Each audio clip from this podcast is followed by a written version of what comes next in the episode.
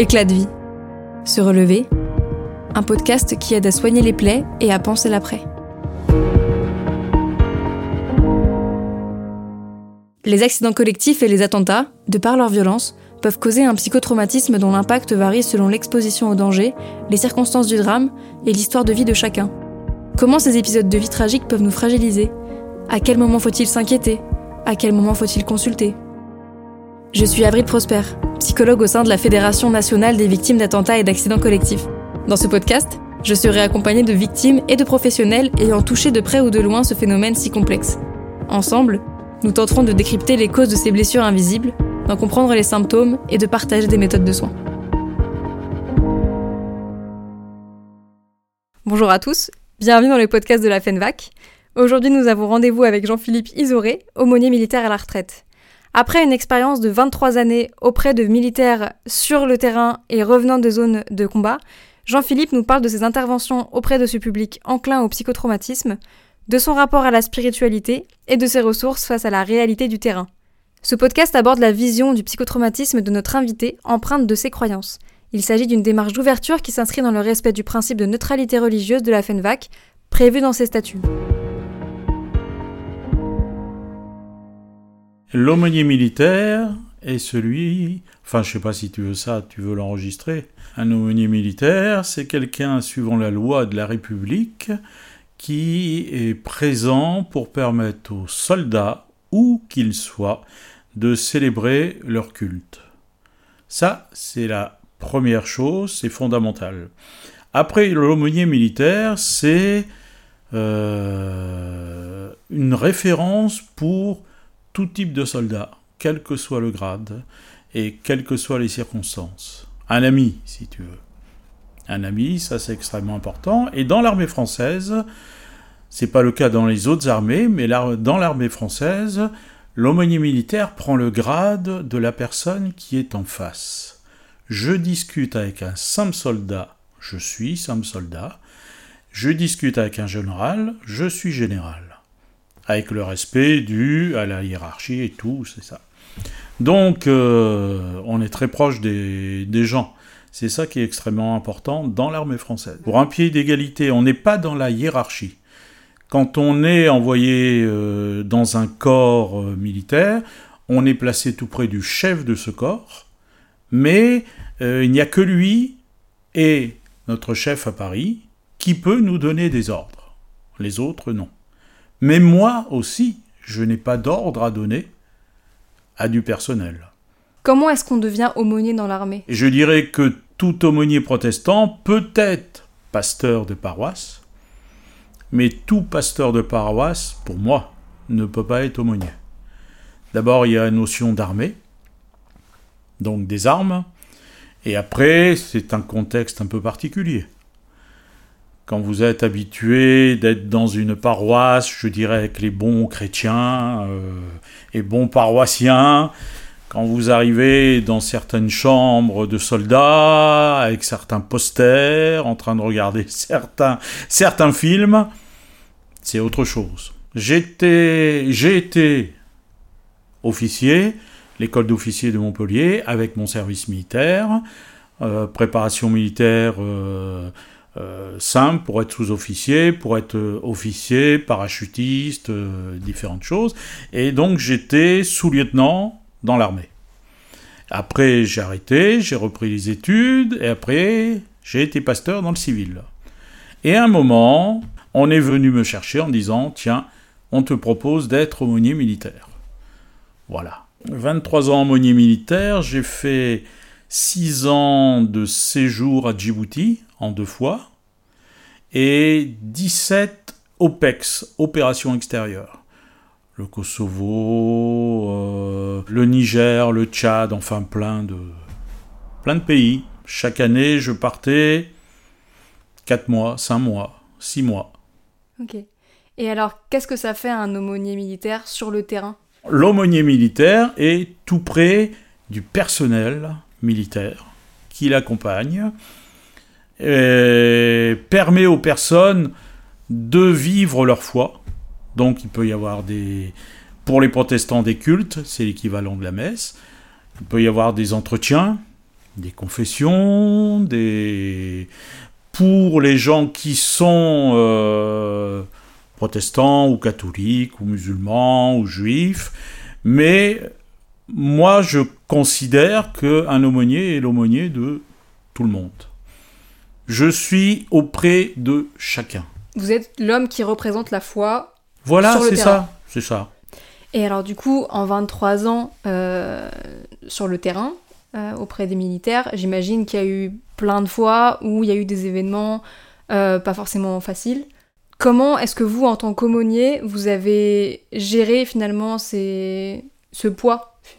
Auprès des gens Actuellement, depuis la guerre d'Afghanistan, l'armée française a pris en compte cette notion de psychologie et de psychiatrie.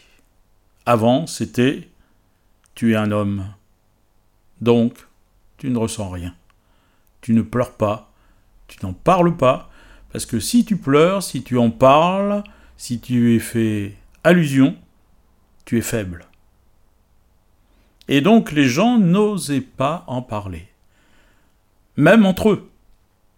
Et ça, ça se garde si vous essayez de discuter, et on voit avec les récits des anciens poilus, des gens qui ont été en Algérie, euh, les gens n'en parlent pas. Parce que c'est trop intime, et les autres ne comprennent pas. Ne peuvent pas comprendre. Si tu n'as pas vécu, tu ne peux pas comprendre. C'est ce que les gens pensent en général. C'est faux. Il y a quand même des pistes, il y a des expériences à entendre. Euh, et donc, depuis l'Afghanistan, l'armée française a mis en place ce qu'on appelle des sas de décompression. C'est-à-dire que quand les gens reviennent d'OPEX, opération extérieure, ils ont de plus en plus la possibilité, ou alors ils y vont carrément en tant qu'unité complète, euh, dans un endroit qui, euh, où il reste 2-3 euh, jours ou plus s'ils ont besoin, 2-3 jours pour souffler, pour avoir l'occasion de parler avec des psys, psychiatres ou psychologues ou assistantes sociales ou pour mais c'est pas obligé hein, on leur demande est-ce que vous voulez discuter parler de ce qui s'est passé? De plus en plus, ça se fait. Moi, personnellement, je n'ai jamais fait ça. De, de, de, SAS, jamais, jamais. On m'a jamais proposé, bon, c'est les anciens. Mais c'est vrai qu'on vit des choses qui sont terribles. Hein. Euh, d'abord nous-mêmes et après par des, des récits des gens avec qui on discute. Hein. Je me souviens d'un d'une personne. Lui, c'était pas opération extérieure, c'était tout simplement un des militaires. Les gendarmes sont aussi des militaires. Hein, un des militaires qui avait euh, ramassé les morceaux des passagers d'un vol qui s'était écrasé. Et qui me disait, Pasteur, depuis 15 ans, je n'en ai jamais parlé. Et ce gars-là été touché, surtout parce qu'au départ, il avait ramassé des débris d'enfants. Une tête, une main, un bras. Vous reconnaissez quand c'est un enfant, surtout un enfant. Et donc, il faisait des cauchemars toutes les nuits depuis 15 ans. Donc, euh, oui, moi, j'ai jamais fait de, de sas. J'ai fait des dessins, je te les ai sortis. Si un jour tu. Je peux regarder? Oui. et alors, du coup, ces, dessins et ces écrits, c'est, euh, tu les as fait en, après les OPEX en, revenant, j'imagine ou, Oui, je l'ai fait euh, après ma dernière OPEX. Au début, j'ai commencé juste avant la retraite. D'accord. Donc, bien après, enfin, juste à, certaines de ces choses sont sûrement ah, plusieurs années après l'événement. Ah oui, oui, oui, oui, oui. oui. Alors c'est quoi qui t'a poussé à, mettre ça sur papier finalement? Bah tous les gens qui me demandaient d'écrire quelque chose, je dirais extérioriser aussi. Parce que tu, on peut très bien, par exemple, quand des enfants ont, des, ont subi des choses, le dessin de l'enfant permet qu'il extériorise. Voilà. Je n'ai, comment dire, que les gens me fassent confiance parce que je me connais, je comprends. Mais j'ai vu tellement de choses Me confier à quelqu'un d'autre Non. Non. Parfois, il y a des, des choses qu'on ne peut pas forcément dire, qu'on n'a pas envie de dire, mais qu'on peut exprimer autrement. Et notamment la, le dessin ou l'écriture, c'est ce qu'on appelle la sublimation en psycho. Mm. C'est transformer une émotion qu'on a en nous en, bah, en quelque chose de sublime finalement. C'est de l'art. Donc ça peut être soit de l'art, soit du sport, enfin quelque chose en tout cas qui permet d'évacuer, on va dire, euh, ce qu'on a dans la tête. Bon, du coup, il n'y a pas d'image, donc je vais juste décrire rapidement euh, pour le podcast. C'est des, des, dessins, donc des portraits euh, des portraits ou des scènes. Là, par exemple, sous les yeux, j'ai une, une, scène de quelqu'un qui est allongé, il y a un couteau à côté de lui, on voit qu'il saigne du ventre, et il y a un texte qui va avec, je peux lire le texte Il était chrétien, il était de la mauvaise ethnie, il n'aurait pas dû être là, il s'est révolté, il était différent, il avait ce que je voulais, il était arrogant. Pourtant, il parlait de paix, voulait vivre en paix, aimait sa terre et son pays. Mes soldats sont confrontés très souvent à ces spectacles, je dois amener la parole de paix et d'amour qui réchauffe l'âme. C'était où ça? Tu te souviens? Congo. Congo Djibouti, Somalie, Éthiopie. La mort est quand même très présente, même sans forcément parler de l'ennemi. Est-ce qu'il y a une raison qui ressort en, particulier dans ces suicides? Est-ce qu'il y a une raison principale qu'on peut retrouver euh? C'est pas les suicides dus à ce qu'ils ont vu. Il y en a, il y en a. Mais en général, ça prend beaucoup plus de temps beaucoup plus de temps, et c'est après. Il y a un ou deux ans, j'ai eu un ami qui était sous-officier et qui avait vécu des choses. Euh, il était à la retraite, il s'est pendu. Ouais, c'est souvent un retardement. C'est un hein, retardement. voilà. Ça, ça, finit par ronger, quoi. Voilà. On y pense, ça pèse, on essaye de le cacher dans un coin, parfois ça ressort, euh, certains mois, certains films, je peux pas les voir. Trop réalistes. Et certains, je dirais, documentaires ou films précis, euh, ah non, je peux pas, je sors. Après, il y a des attitudes que l'on a. Moi, je me souviens, j'étais euh, de retour d'Afghanistan. Donc, je prends la voiture avec la famille, on allait au culte, tout simplement, sur, sur la ville, la grosse ville qui est tout près. Et c'est moi qui avais pris le volant. Et à un certain moment, je regarde, il y a ma femme qui m'a regardé, les enfants qui m'ont regardé, j'ai dit mais qu'est-ce que vous avez? Mais papa, tu as vu comment tu conduis? Bah non, pourquoi? Et la femme me dit mais depuis qu'on est parti, tu roules à 30-40 km heure et tu regardes absolument partout, autour la route et tous les côtés. L'habitude, avec les mines, avec euh, les, gens qui peuvent se trouver euh, par-ci, par-là, avec des téléphones pour actionner des, des engins explosifs. Donc, inconsciemment, inconsciemment, en, même en tant qu'aumônier, j'ai ah oui, oui, c'est vrai. Bon, après, c'est même si on est en couple, même si on est avec des amis, même si on compte sur les autres, on est seul. On est seul et on meurt seul.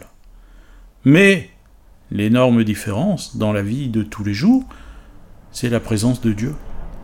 Pour tout ce qui est, ce que j'ai pu savoir, tout ce que j'ai pu voir, euh, ben, j'ai mon psychiatre. Euh, et mon psychologue personnel,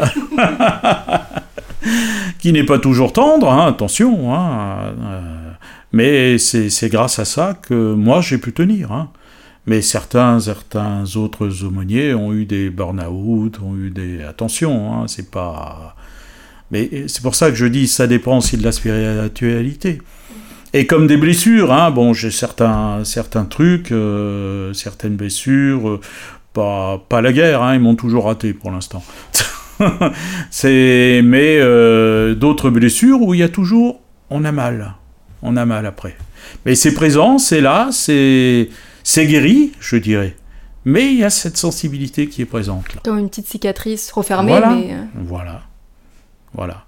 Donc ça, il faut, faut le savoir, il faut vivre avec. Hein.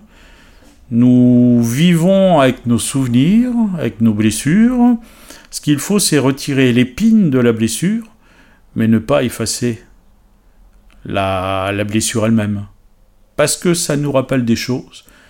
Et donc, euh, si on veut être sage, c'est en tirer des expériences, en tirer des enseignements. Je reproche beaucoup aux psy, soit collègues, soit psychiatres. Il n'y a pas cette notion, cette notion là, je dirais, d'espoir. Vraiment un espoir. De quelque chose qui est autre. Et comme on dit, donnez-moi un point hors du monde et je souleverai le monde. Les psychiatres et les psychologues n'ont pas ça. Ils n'ont pas ce point. Donc ça tourne un peu rond à l'intérieur de la Terre qui est ronde. Il n'y a pas cette notion d'espoir, et c'est ça qui est important. Cette notion d'intervention autre aussi. C'est le côté aumônier, ça. C'est le petit plus. C'est le petit plus, qui est pas si petit que ça.